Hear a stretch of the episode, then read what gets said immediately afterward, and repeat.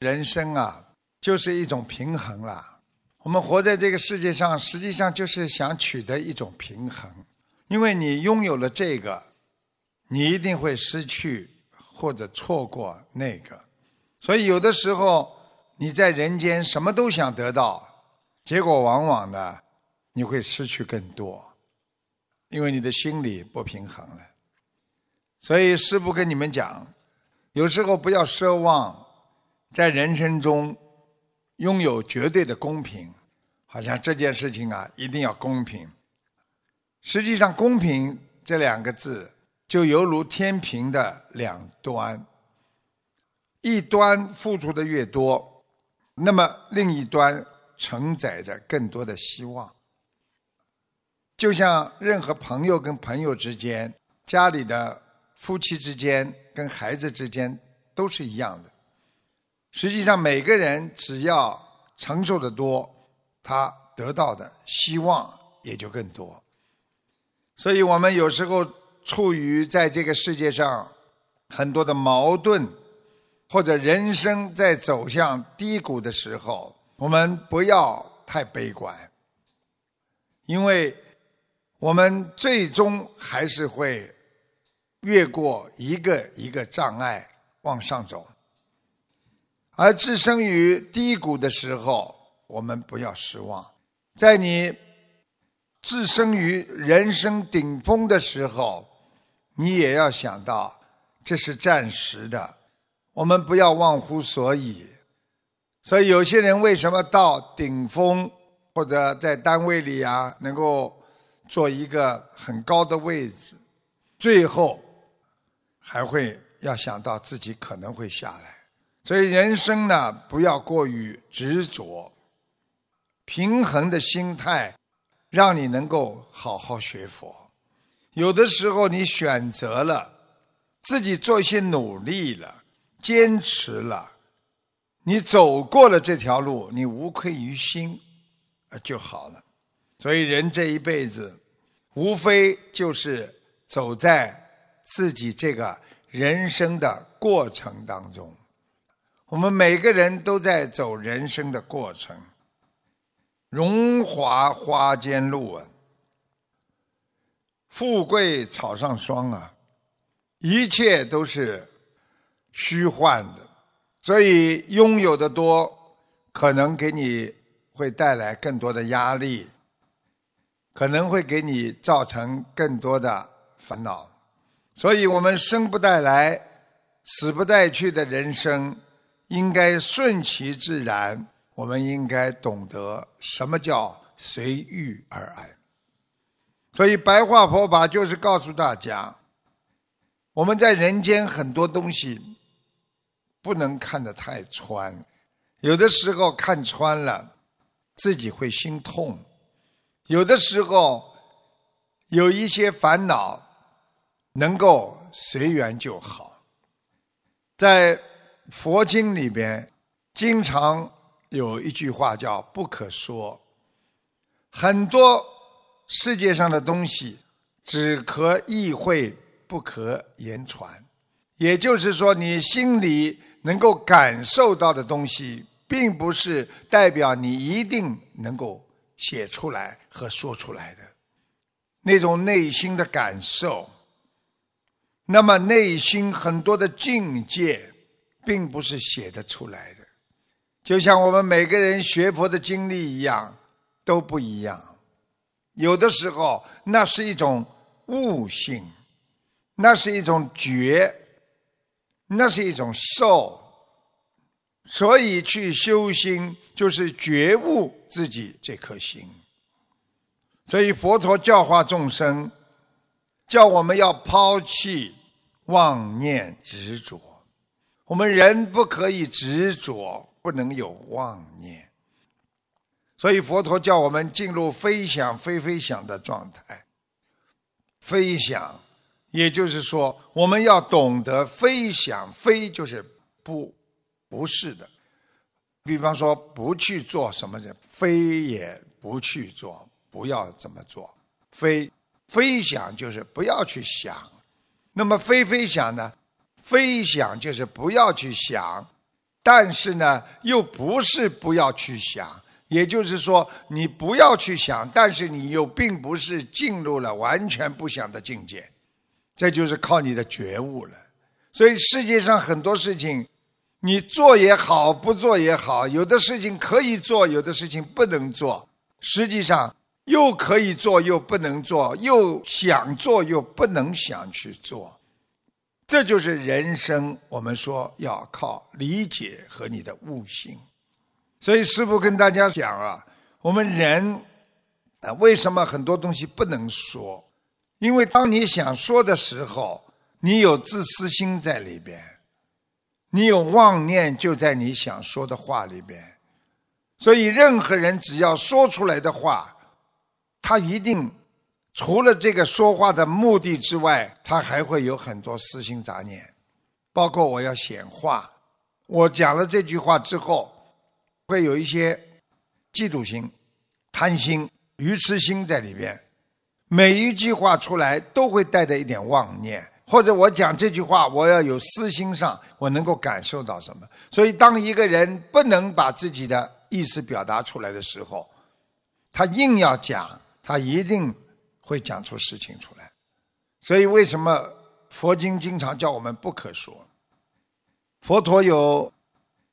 很多的经书也有很多的佛言佛语，就是为了教化众生啊，就是让我们懂得不得已而为之。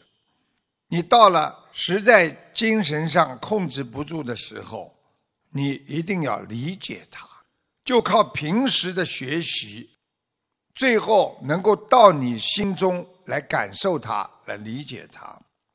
所以禅宗讲的是什么？不执着于文字，就是这个道理。当一个人学佛学到后来，整天跟别人讲文字，那你已经执着在文字当中了。所以，真正的学佛，那就是要用智慧的语言来解脱自己的思维。所以，佛家经典有一句话说：“有的是可说。”不可做，有的可做却不可说，有的既不可说又不可做，这就是你的理解能力了。所以，当佛经学到深奥的时候，完全靠你自悟了，完全靠你自己内心阿莫罗氏的本性来契合你的阿赖意识，能够。合在一起，师父跟大家做个解释：有的事可说不可做。你们会说，有的事情可说不可做。什么事情可说不可做？举个简单例子，别人做错了事情，你呢要讲他吧？你不讲他又不行，但是你讲了他，你又不能去做，所以就产生了有句话叫。我如果像你这样呢？我如果这样对你呢？所以有的是可说，但是你能这样去对他吗？你能这样去做吗？这就是经典，佛法的经典。那有的可做却不可说呢？师父再举个例子，什么事情可做却不可说呢？你去行佛。你去好好的做菩萨的事情，你每天做功德，你去做。但是你对那些无缘众生，你只要说了，比方说你吃全素了，你跟他一说，你引起他造口业，他就说了：“哎呀，山珍海味都不是，你到人家来干什么的？你连享受你都不会啊？什么酒肉穿肠过了？”他们都会造口业，然后慢慢的，你就帮他们背了。所以有的事情你自己做，你就是行菩萨道，但是你不一定碰到没有缘的人，一定要去跟他说。有的既不可说又不可做，什么是既不可说又不可做的呢？那就是你内心肮脏的思维呀。又不可以说出来，肮脏的思维又不能做，你做了你有因果；你不做，你就没因果。所以佛经这种经典的东西，就贯穿在我们学佛的智慧上面。所以为什么学到后来人的智慧会越来越开呢？所以为什么学到后来人会不一样？就犹如我们心经里边有一句“色即是空，空即是色”一样，《般若波罗蜜多心经》，这是由唐代的玄奘法师所翻译的。它其实是一种禅宗的精髓了。它整个的经文“色不异空，空不异色，色即是空，空即是色”，然后受想行识亦复如是。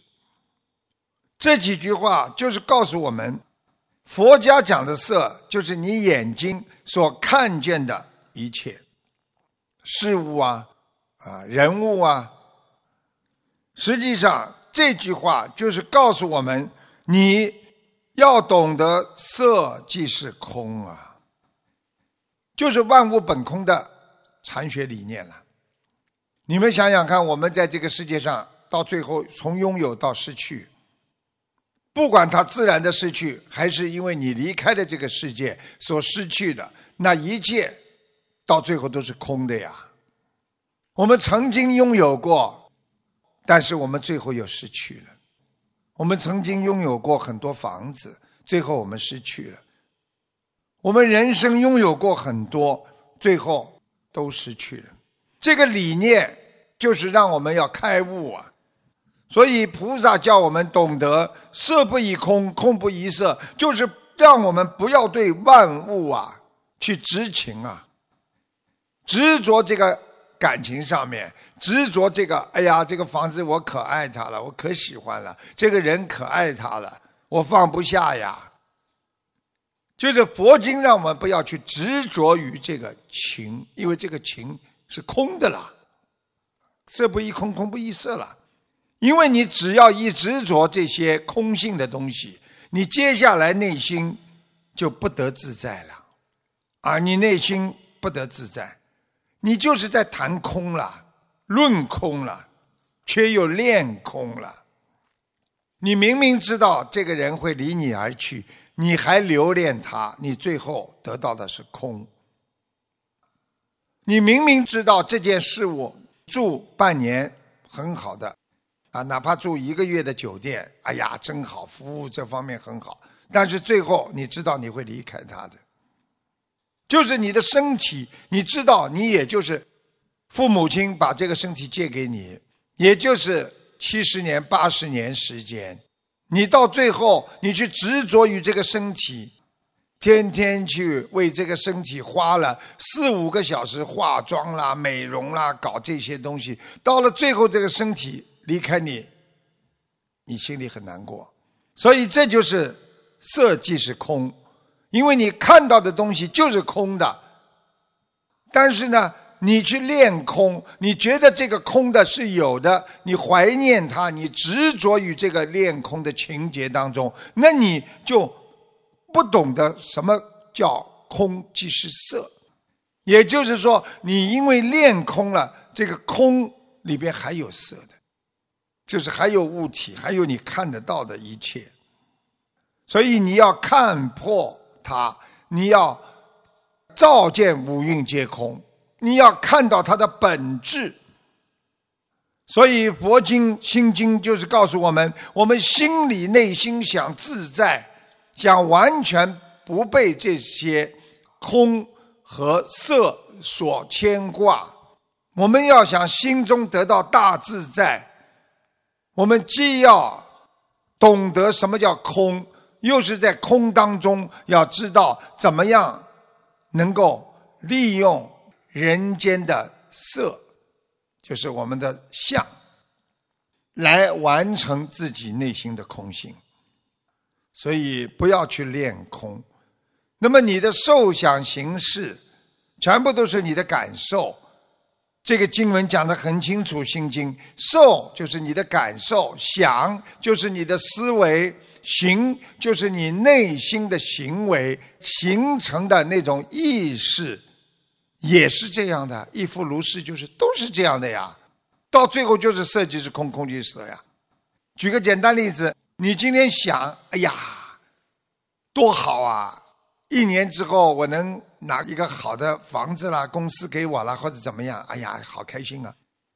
但是到了最后，这房子也是交还给公司的，他给你住的，那是不是亦复如是啊？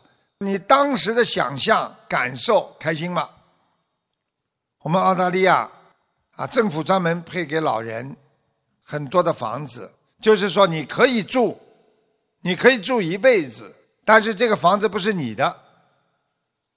等到你走了，政府就把这个房子收走了。这个不就亦复如是吗？你当时的感觉，我有房子了，我可以住一辈子了。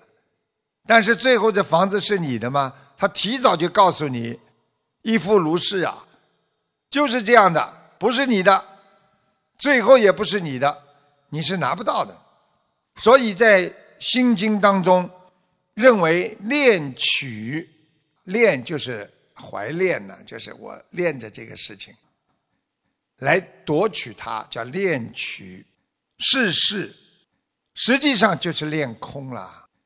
我今天留恋这个地方真好，但是呢，练到后来一切都是空的，叫练空，其实都是没有分别的啦。你说我们小时候回忆我们小的时候天真无邪的笑声，儿童般的快乐，无忧无虑的成长，没有压力的生活，哎呀，怀念呐。儿童时代，我怀念儿童时代。实际上，你怀念的，就是练空了，因为最后什么都没有了。所以你只取了它，你不放下它，你最后失去了它，那你色即是空啊。所以你最后心中就给你造成很多的烦恼，因为你得不到它。所以佛经上讲。一切能见或者不能见到的事物现象，而这些现象，其实是我们人生虚妄产生的幻觉。也就是说，你今天喜欢的东西是你的幻觉，你今天所留恋的东西也是你的幻觉，因为它是暂时的拥有，暂时的给你看到，暂时的让你听到美妙的音乐。就像有一个人参加音乐会，他特别迷恋音乐或者歌星，听完了之后散场了，一切都归空了啦，场地都空了，演员又空了，所有的粉丝全部走空了，你还留恋在那里，依依不舍的，不希望离开，你最后就叫执空，叫恋空。所以《心经》讲。色不异空，空不异色，色即是空，空即是色。你所有的想象，所有的意识，到最后亦复如是啊，都是这样的呀，到最后全是空的呀。所以《心经》就是这么精彩。